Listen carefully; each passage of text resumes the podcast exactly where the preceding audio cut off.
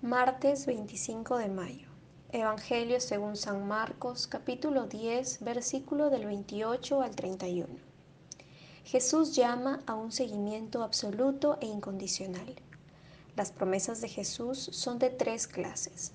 La primera se refiere a tener el ciento por uno en este mundo, pues quien ofrece compasión, amor y misericordia recibe un trato similar por parte de sus semejantes. La segunda corresponde a las persecuciones, pues quienes no aceptan a Jesús siempre tratarán de obstaculizar la igualdad y la justicia.